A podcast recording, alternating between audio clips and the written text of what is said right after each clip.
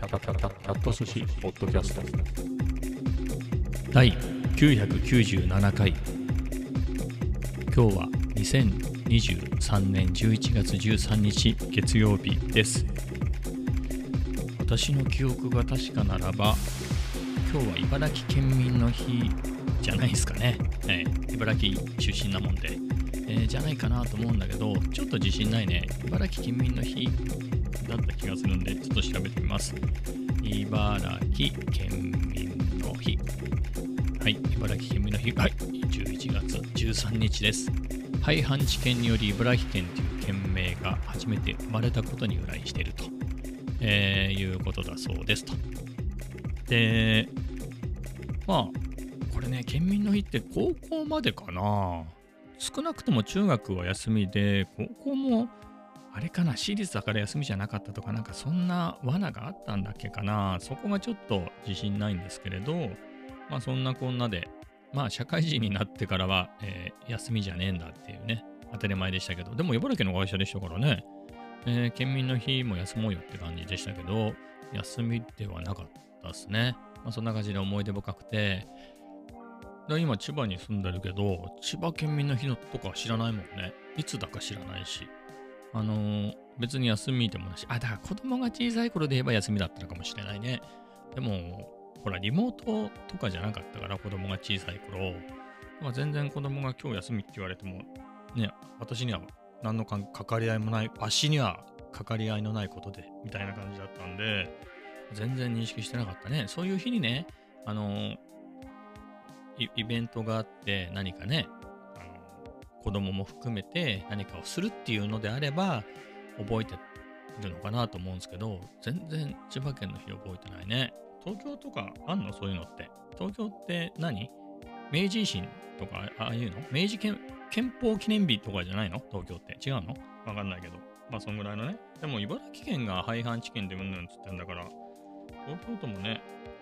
まあでもいいですわ。都民じゃないし。はい。他のことはね。だって他、じゃあ沖縄はどうだみたいな、えーそういうところまでなっちゃうとめんどくさいんで、今日は茨城県民の日っていうところで、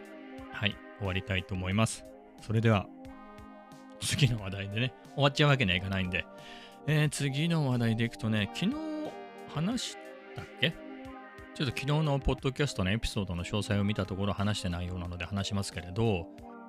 今月ね、イヤホンを買ったのね、えー今までも使っていた JBL のライブフリー2っていうやつ、1年半ぐらい使ってんのかな。AirPods Pro が、まあ、その完全ワイヤレスで言うとメインなんだけれど、興味高いでしょ ?AirPods Pro も。AirPods Pro も3万ぐらいで高いなと思ったけど、2、2世代目になってさ、もう4万ぐらいするじゃん。まあ、穴ついていけないなと思って、っていうのと、あのーいろいろそういったさ、あのノイズキャンセリングのヘッドホンもどんどんどんどん良くなってきてるから、そういう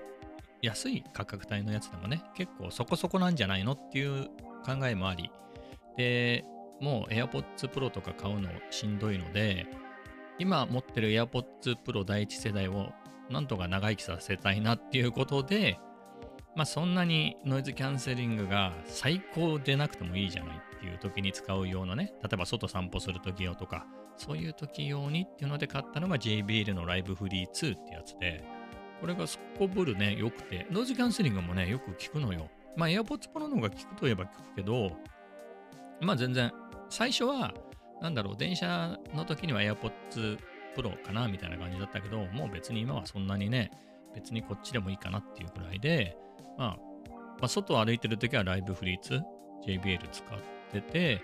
ほんとここ一発っていうか、まあ、カフェとかに入って、あのーやるときには切り替えてっていうかね、まあ、ライブフリー2を充電するっていうのもありで、あのー AirPods Pro を使うっていう感じになってたんだけど、まあ、1年半使ってて、まあ、1年過ぎたぐらいからもうバッテリーがかなりへへたってきたり、まあ、動作が怪しくなってきたのね。あの片方だけ、まあ、左側だけやたらバッテリーが減るとか、あれ充電されてないなとか、接続が片方だけなんか切れてて、また設定やり直しとか、そういうことも出てきて、で、まあそういうのもあって、新しいの買おうと思ったんだけど、まあそのライブフリー2をね、えーっと、1万3000何ぼで買ったんですけど、それがね、今、今だと1万ちょっとのね、1万1000円はしないかなぐらいで買えるのよ。本当に。なので、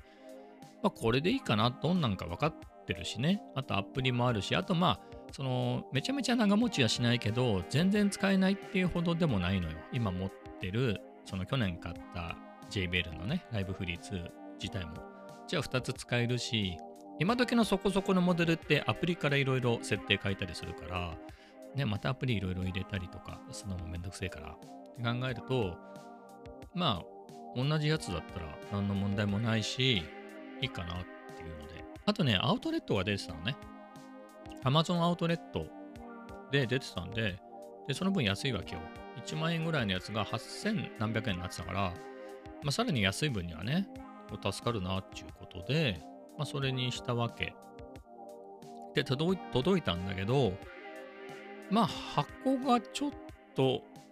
みたいなぐらいで、別にそんな中身は綺麗でね、まあ、検品してあるから当然なんだけど、ちゃんとしてるなって感じだったんだけど、使い出したらね、右側のイヤホンのバッテリーがすげえ早く減るのと、あと充電されてない時があるのね。あの充電、今時充電ケースがついてくんじゃん。で充電ケースに入れてると充電されるんだけど、なんか充電されてない時があって、で、あれ？みたいなね。で、これも、なんだろう。しばらく充電、放電を繰り返したらね、こなれてきて、馴染んでくるのかなと思って様子をずっと見てたんだけれど、まあ、一向に解消しないしで、で、昨日出かけるときにパッて開けたのね。したらやっぱり、左は100%で右1%。で、ケースの電バッテリー自体は90%みたいな。だから左だけ充電して、右だけ充電しなかったのか、左右充電したんだけど、右だけ勝手に放電したのか、まあ、わかんないです。それは何が原因なのかわかんないけど、まあそういうこともあったので、まあこれはしょうがないねと。まあできれば交換してほしいなと。まあアウトレットで、えー同じのがあればね、色違いでもいいから交換してもらうのが楽かなっていうのもあるし、まあ返品して返金してもらってまた同じの買おうかみたいな。まあいずれにせよアクションしないと期限ね、例えばだよ。返品って1ヶ月なんだけれど、その、あんまり時間経ってからね、1ヶ月内で確かに返品はできるけど、早いうちだったら送料が無料だけど、1ヶ月、ね、それも2週間とか、1ヶ月、まあ2週間かわかんないけど、例えば1週間以上経ったら、あそこまでだと初期不良って言わないんで、お客様都合の返品ですみたいなことになって、余計な金取られたりしたら嫌じゃんみたいなのもあったんで、もうそろそろやっとくかみたいな順でね、あの、重い腰を上げて、で、まあ調べてはいたの。返品するしかないかな。なんか交換とかできねえのかなとか思って Amazon のサイトは見ていたんですけど、やっぱり返品しか見つからなかったんで、これはやっぱり人に聞いてみるしかないなっていうことで、Amazon のね、えー、その、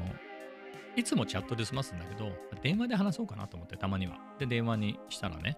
電話がすぐつながって、まあ、それでこういうわけでっていうんでね、あの商品から選んでいくから、話は早いんだよね。この間買ったこの商品についてっていうので、まあ、こんなわけで、まあ、向こうも履歴残ってるからね、当然。前もこの同じやつを買って使っていて、まあ、さっき話したようなやつ内容でね、気に入ってたんで、えーまあそれが、まあ、1年半も使ってね、へたってきたんで、まあ、気に入ってたんで同じやつ、ちょうどアウトレットのがが出てたんで買ったんですが、どうもその前のやつと比べても、いきなり最初から片方だけこんなにバッテリーが減るとか、あの、充電されないとかってのは明らかな不具合だと思うっていう話をしてね、なるほどっていうわけでね、そういうわけでアウトレット、あの、返品されてきてアウトレットになったのかもしれないですね、みたいな話になって、わかりましたと。じゃあ、あの、返品返金しますっていう話になってね。あの、全然それで問題はないんだけど、まあ、一応ワンチャンね、あの別に新品、アウトレットだからね、僕が買ったの。それを新品にくれっていう意味じゃなくて、まあ、差額は出すから、その、新品を送って、その、その時に、その、一緒に、なんだろう、新品を送ってきてくれた業者の人にそのまま古いやつを渡すみたいな、そんな楽なやり方はないのかって言ったら、それがないですね、みたいな話になってて。っていうことだったんで、わかりましたと。はい。じゃあ、返品で、でね。えーで、返品、返品、返金で、返金のやり方が2つあって、まあ、Amazon ギフトカードか、あの、まあ、引き落としたクレジットカードだね。クレジットカード会社経由で、その、えー、元々の口座に振り込むかっていうのの差で、別に Amazon 年中使うからね、どうせね。Amazon の、アマ Amazon のギフトでいいですよって言って、はい、にしてもらって、えーじゃあ、あとはね、細かい手続きのやり方のメールは、この後送りますみたいな感じで。まあ、それで送ってもらって、まあね、ああのまあ、これ以上話してもら、拉致拉致が、拉致が開かないっていうか、まあ、別にそういうもんだから仕方がないかなと思って。えー気になってたのが、その返送料かかんのかっていうところだよね。1ヶ月返品できるんだよね。あの、物によって開けたらダメとかもあるけれど、なんか思ったのと違うみたいなので、返品するっていうことができて、僕一回ね、あの、デスクマット結局買い直したんだけど、思ったのよりちっちゃかったのよ。サイズが。こんぐらいなら余裕かなと思ったやつがね。えーで、それがちょっとサイズが、ん、ちょっとこう、なんだろう、撮影のバックグラウンドに使えるかと思ったら、全然使えないから、ちょっと返品するっていうので、それ返品したことがあって、それ完全僕都合じゃない。なので、まあ送料僕持ちだったんだけど、まあそれは当然だよねっていうので、まあそれは全然問題ないんですけど、まあそういうこともあったんだけど、今回ってさ、まあ、アウトレットとはいえ初期不良じゃん。明らかな不具合の製品だからね。そこもなんだろう、一部でも俺が持つのは嫌だなと思ってたんだけど、えっ、と、そういうことはなくてね、そういう場合ね、今回みたいに、物が悪くて、えー物の不具合での場合は、Amazon 持ちですみたいな、っていうところで、少なくとも、このイヤホンのサイズ、ね、そんぐらいのちっちゃいもので言えば、少なくとも Amazon 持ちで、で、返品とかもさ、プリンターとかもあんだけど、インクがないの。それさ、もう金かけたくないわけね、これ以上。な上に、インク高いでしょ。インク何千円も出して買ってくんのかって、そのラベル印刷するのにみたいなとこも、めんどくさいなとか、まあ、手書きでやればいいのかなとかいろいろあったんだけど、いろんなやり方がちゃんとあって、返品ね、すごく便利だった。唯一手で書かなきゃいけなかったのが、あの、返品コードみたいなのが出てくるのね。それも本当はバーコードがあって、あの、それも印刷して、あの、中に入れてくださいみたいなやつなんだけど、それ、ね、あの印刷できない人用だから、そこのバーコードの上に書いてある、その数字とアルファベットの組み合わせを、あの紙に書いて、一緒に返品する品のと一緒に送ってくれっていうことだったんで、まあそれだけ手書きで書いてね。で、もともと送られてきたばっかりだったんで、元の箱があったんで、元の箱っていうのは段ボールがあったんで、そこに入れて、あの、いらないチラシとかなんかをくるくる丸めてね。もともと最近ほら、プラスチック削減で、そういう紙でクッションになってるだからね、した時も、まあ、同じようにして梱包して、えーそれで OK で、さらにね、住所なんかがすごく便利だったのが、なんか、こっから郵便局とローソンとファミロッカーっていうところであれば、えーできますっていうやり方があって、そこから飛んだサイト、あの、専用の URL なのよ。僕のこの返品用の専用のやつで、そこから飛ぶと、QR コードが出てくるのね。まあ、Gmail で送あ、Gmail っていうか僕の場合 Gmail にしてたんで Gmail に送られてきたんだけど、えーなので、それを郵便局なり、まあ僕は今日郵便局行ってきたんだけど、郵便局に行って、その機械にこうかざすと、ラベルがさ、バーっと全部出てくるんだよ。あの、箱に貼る用、えー郵便局保存用、えーあとなんとか用、あと僕用みたいなのが自動で出てきてくれて、もう一切何もせずに、で郵便局に行くと、で、それでお金も払わずに結構ですっていうことで、もう済んじゃってね。まあそういうわけで、ちょっとめんどくさいなと思っていた、まあそのタスクを、えー済ましてきたっていうところですね。まあそのうち届いて、あの、返返金されるんでしょうっていうところでね。いや、で、即同じやつ買おうかなと思ってたの。なんだけれど、寒くなってきたでしょ？急に。昨日から急に寒くなったじゃん。何かっていうと、僕、冬の間はソニーのヘッドホン使ってんのね。耳にかぶせるタイプの。だから、なんつうんだろう。こう完全に耳にかぶせるヘッドホンを耳当て代わりに使ってるので、その JBL のそのワイヤレスをあんまり使わないんだよね。使うとすると、ジムでは使う。なんか AirPods 長持ちさせたいっていうのがね、寿命を持たせたいっていうのがあるんで、やっぱ汗とかでね、えーにも強いとはいえ、僕はそういうところ、そんなに完全にノイズを消したいわけでもないところは JBL のでよくて、でもジムでさ、俺1時間ぐらいしかいないから、そんぐらいはさすがに僕の1年半使った JBL も持つのよ。余裕、余裕つか、ギリ。ギリでもないか。でも1時間だったらなんとかなるかな。なんか今までの感じでいくと、家出るときにイヤホンをしてきて、コメダで充電して、で、コメダ出るときに JBL のイヤホンを渡して、それで、えー、なんだっけ、ジムに、ジムでこう走ったりして、家に帰る途中で、バッテリー is low みたいなこと言ってくるっていう感じだったから、まあ、完全にジムだけってやれば、まあ、結構なんとかなるんちゃうの？みたいなところが、であれば今じゃなくても、冬の間、もしそれで持つんだったら、冬の間のお出かけ用は、この耳当て代わりのソニーのね、WH1000X Mark II なので、まあ、これもね、まだまだもうもうすぐ6年、まあ、6年近く使ってるんだけど、まだまだいけちゃってね、これね。このえーというわけで、まあ、あったかいして、もうちょっと後でもいいかなって、今じゃなくてもっていうのは思いましたね。あとは、あのー息子のさ、ヘッドホンね、すっげえぶっ壊すんだよ。ぶっ壊すっつったって、まあ、わかんない。そういうもんなのかもしれないけれど、えーので、アンカーのをずっと使ってのね。アンカーが悪いみたいなことになっちゃうんだけど、そういうことじゃなくてね、褒めますよ。褒める方で言いますけど、まあ、なんでアンカーをずっと買い続けてるかで言うと、まあ、例えばイヤーパッドなんてずっと使ってるとボロくなるじゃない？しかも息子ほぼ一日中つけっぱなしなんですぐボロくなる。でもその前に片方だけ音が聞こえなくなったみたいなことがあるじゃない？そういう時に新しいのを買った時に同じやつ買えばイヤーポッドをね再利用できたりとかもするしね。あの状態のいい方を残しておくとかそういうこともできるし、えーあとはほらや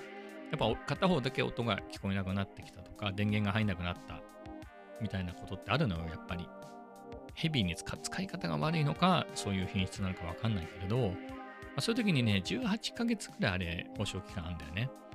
なのでまあ大体毎回交換してるっていう、うん、でコロナ禍で言うと返品しなくていいですみたいな感じだったんであの交換品すぐ送ってくれて前のやつは捨てるみたいな感じだったんだけどあの今はねコロナ禍も終わったんであのちゃんと返品してね。なんだけれどそこも親切であの返送用の封筒みたいなやつを送ってくれるんだよね。その新しい商品と一緒に。そこに住所とか全部最初から入ってるから、まあ、そこに壊れたやつを、まあ、ヘッドホンね入れてあの、まあ、封をしてポストに入れればそれで OK みたいな感じなんで楽でしょ？それ Amazon で買って、まあ、アンカーのサポート窓口にねああの Amazon からも行けるんだけどでやるだけで済むから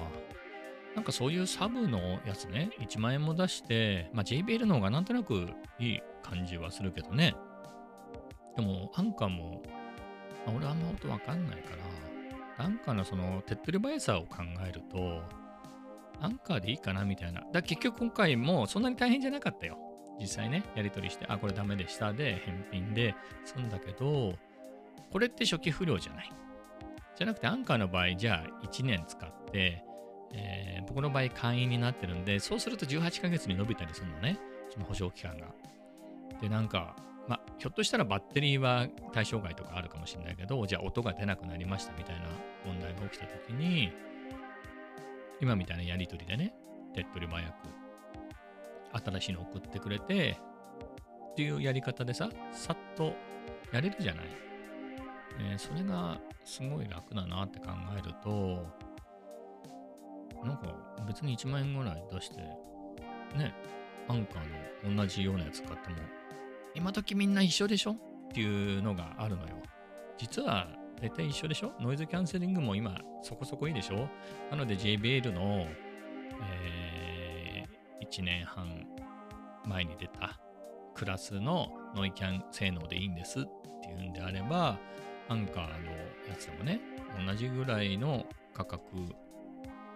で買えるんじゃないのみたいなところで、まあ、それもありかな、みたいなところはちょっと思ってるんですよね。うん。ただ、息子がめっちゃぶっ壊すのよ。わざとじゃないんだけど、すげえ交換してるのね。まあ、必ずヘッドホンは、あの、一回は修理で交換になってる。まあ、修理交換っていうか、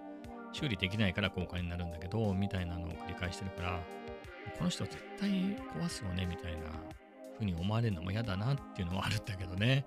うん。まあでも、どうなんでしょうか。ちょっと、こういうアンカーとか、アンカーじゃないところでもそんな感じで、サウンドピーツかなんかもね、えー、そんな感じで手っ取り早く、えー、すぐ新しいの送ってくれたり、えー、してくれてよかったなってのがあるんですけど、うん、自分用にもアンカーで、ね、同じぐらいの値段で、例えば JBL のやつは、今だと1万円ぐらいなのね、新品。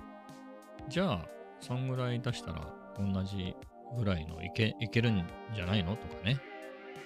はい。その辺も調べてみようかなとか。まあ、サブっていう風にね、サブっていうか、まあ、結局のところ、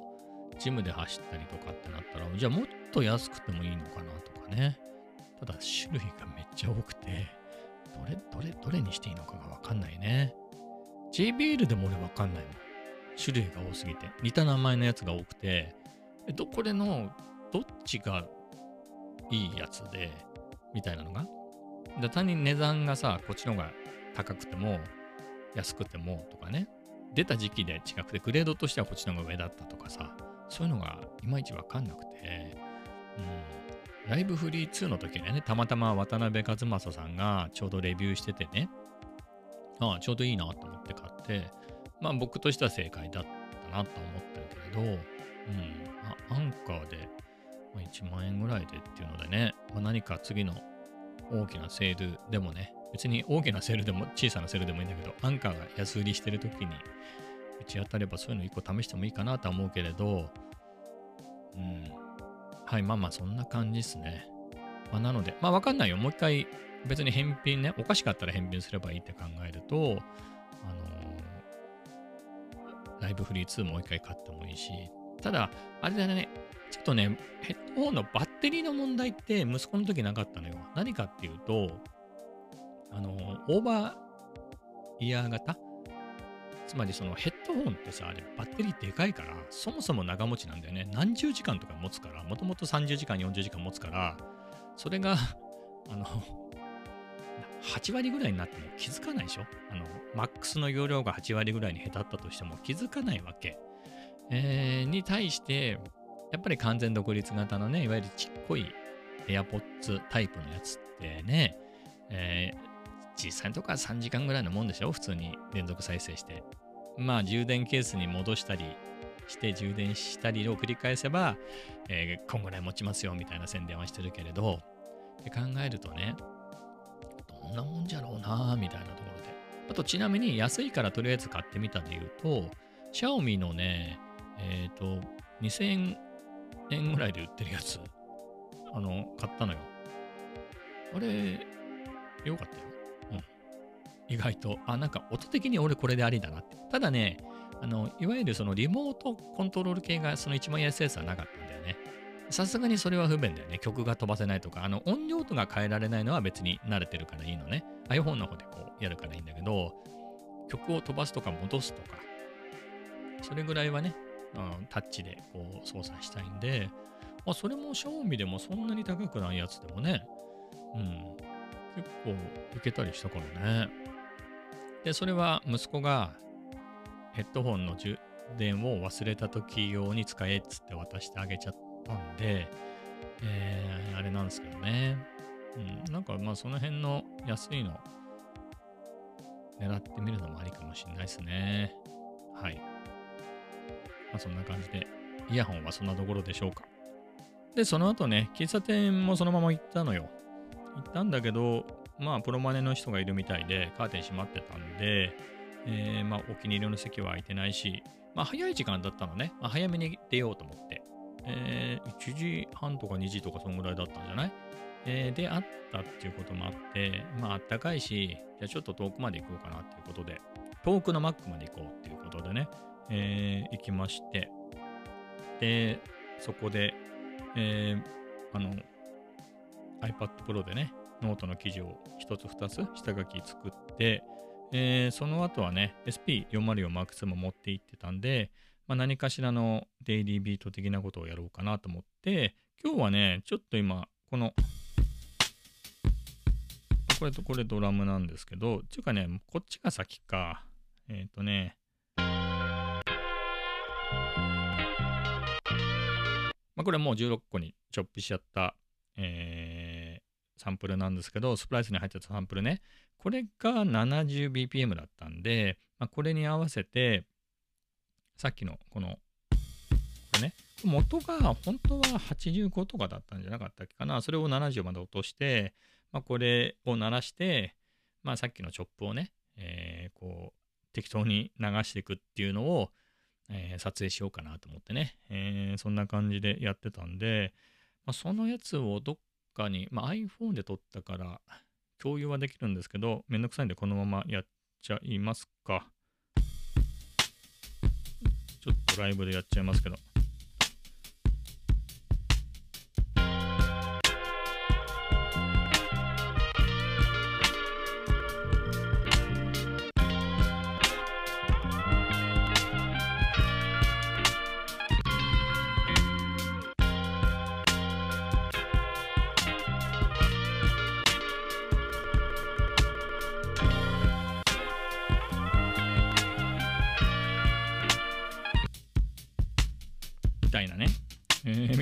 じで、えー演奏ね、適当にっつったらあれですけど、いつも適当だよ。はい。まあそんな感じで、えーやりまして、まあそれを、えー iPhone で撮ったんだけど、まあ撮れてんのは撮れてたけど、まあリズムが合ってるかどうかはね、やっぱだんだん焦ってくるじゃん、やってやってるうちにね。はい。わかりませんけど、今の方がうまくできてたかもしれないけど、まあまあみたいな感じで、まあいろいろ手を変え、品を変えね、昨日も散々 SP の話をしたけれど、うん。やっぱり楽しいね、SP404M2 はね。ここ出先でね、今みたいなことをやって、えーなんか遊べるっていうのがね。まあそこでやっぱり、うんまあ、遊び方もね、ちょっとあれですけど、あのー個人でね、今みたいに公開するんだったらちゃんと著作権ちゃんとしたやつじゃないとダメなんで、あの、スプライスとかそういうのを使った方がいいと思いますけど、まあそれかそもそも音楽自体を自分で全部作っておけば問題ないと思うんでね、えーそういうのを作れた方がいいのかなと思うけれど、まあ手っ取り早くね、本当に個人で遊ぶんであれば、もう SP とかだったらね、もう YouTube とかからさ、まあ、YouTube でも Apple Music でも何でもいいけど、そういうとこからがね、音楽を、あ、これ、ちょっとサンプリングして、チョップしてみたいなね、そういうことやって、今みたいなことを遊んで、まあ、個人で遊んで、まあ、もしくは仲間内で遊ぶとかね、そういうこともできるんで、まあ、やっぱ SP すごいなってのは思うね。まあ、今みたいにね、公開するのも、そういう著作権とかがね、えーちゃんとしてある、えーループとかね、えーそういうのが使えるサブスクのサービスとかもあるからね、そういうのを使うとか。まあ、Apple Loops でもいいよね。Apple Loops Apple Loops とか使って。だから僕の場合は iPad Pro もあるって、いつも大体セットで持ち歩くから、あの、SP だけ持ってくってことはなくて、まあ、これと iPad かこれと、えー MacBook Air を持ってくんで、まあ、どっちかだからでもね、Apple Loops 入れて、ま著作権 OK でしょ？ちゃんと買ってるやつだから。まあ、Mac 版は買ったやつで、えー iPad 版はあのサブスクだけど、まあそういうとこ、ループね、えー使っていろいろ音楽作っていいよっていうのは著作権的にクリアになってる、えー音源なんで、まあそういうので遊ぶのに SP すごくいいなと思ってね、本当のこれ単体だと厳しいよね。もともと最初これ入ってるサンプルを使う以外にないからね、そうじゃなくて、いろんなそういうループだったり、いろんなやつを入れたり、まあ、あとは音音程もつけられるからね、自分で和みたいなやつをね、入れたやつをこう音程つけて弾くみたいなこともできるけど、まあそういうので遊んだりとかね、まあいろいろできるんで、これやっぱりいいなっていうのを改めて思いました。はい。まあ今日はそんなところですかね。今ね、ちなみに夕方ですね。もう6時前っていうところで、まあ、これからご飯の準備をして食べて、まあ、今日はコメダ行こうかね。昨日もね、結局うだうだしていて、喫茶店もコメダにも行ってなくて、ジムだけ行ってきてね。はい。えー、あ、ごめんなさい。昨日はジム行かなかったんだ。日曜、なんかもうずっとさ、もう月、まあ、日月1週間も全部ジム行ってるから、なんかたまには休んだ方がいいのかなと思って、昨日はジム休んでたね。はい。まあそんなわけで、今日はね、えーこの後、コメダ、もしくはジム、まあ130円とはいえね、えーコーヒー飲んでるから昼間、コメダは行かなくてもいいかなと思いつつ、コメダ行くとね、やっぱり数学勉強したりとか、まあ、楽しみがあったりもするんで、えー悩みですけれど、うん。でもその分 MPC を触ってないんだよね。MPC 触ってないっていうところもあるから、まあ、コメダは行かずに MPC をあれこれ触って、それでジムだけ行くっていうのもありかもしれないね。うん、ジム行くまでが寒いんだよ、今ね。だからやっぱ走ってっちゃうとあったかいじゃん。ジムに行くまであったかい。走ってジムに行って、ジムに着いたらトレッドミルで走って、で、走って帰ってくればずっとあったかいあったかいから、まあ、みたいな、そんな感じじゃないとね。まあ、着替えを許容すればいいんだけどね。今は上着をパッと脱ぐぐらいで済ましてるわけ。もう、そのまま走ってもいいような格好で行って、上着だけはさすがに脱いで T シャツ1枚ね、上ね。上は T シャツ1枚、下は履いてますよ。履いてます。はい。あの、まあ、スウェットだけどね。なんだけど、それは薄手のスウェットだから走ってもまあ別にいいかなっていうぐらいの感じだけど、やっぱこの冬を乗り切るためにはさ、これからさ、あの、なんだっけ、桃引きみたいなやつ、ヒートテックの、あの、インナーのやつも剥ぎて、その上にさらにさ、まあ、新しいやつさ、2つ追加したんだけど、内は内側がボアになってすげえあったかいユニクロのあのスウェット？あれも履いてくじゃん。その状態で走ったら暑いでしょ。ウェイトトレーニングだけならなんとかなるけど、や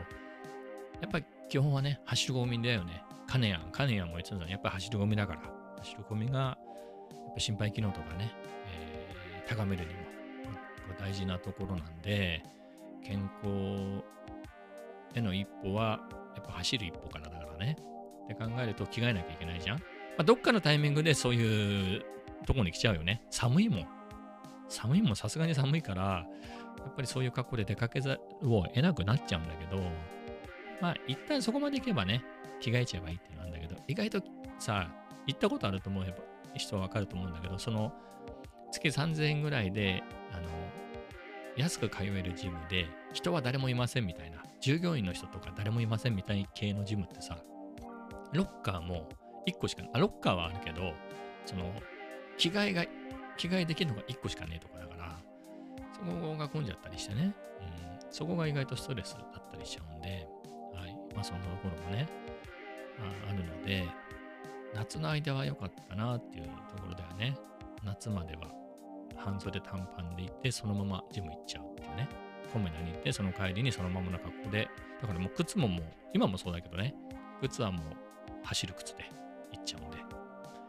あ、そんな感じで済ましたいなと思ってるんで、まあ悩みですね。まあ、寒さに負けないようにご飯食べた後ぐらいに、えー、コメダに行くのか、はたまたっていうところだね。明日ね、病院なのね。明日病院なんで、明日病院ってことはあれか。あのー別に明日じゃなくてもいいんだけれど、病院は明日じゃなきゃダメよ。診察はね。そうじゃなくて、あのー傷病手当のね、手続き、病院の分を、えーややってもらわなきゃいけないから、まあ一回やったことがあるんで、まあ勝手はわかるし、なのですが、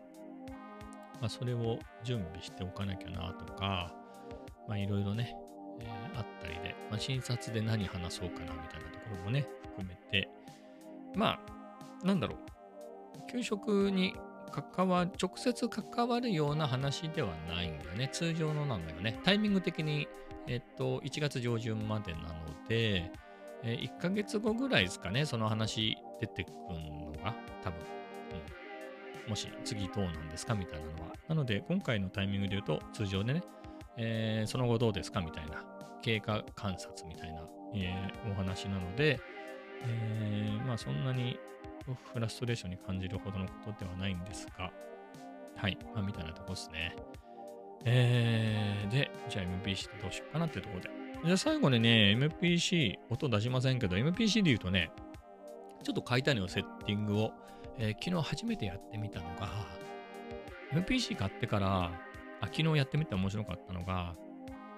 あのダイニングキッチンね、昨日家族誰もいなかったんで、ダイニングキッチンに MPC 版だけを持っていって、えーまあ、音源はね、もう入れ入れ入れ済みで、入れ済みっていうのはあれで入れておいてね、あったんで、スプライスのやつとかいっぱい入れてあるんで、その状態で持ってって、こうやったら、まあ、すごい楽しかったのよ。で、ああ、スプライスとかでね、追加してパッっていう風にやるスタイルにしておけば、もし足りなくてね、新たに追加したいなっていう時に、であれば、まあ、ネットがあれば、まあ、別に電源ぐらいはね、家の中だからっていうので、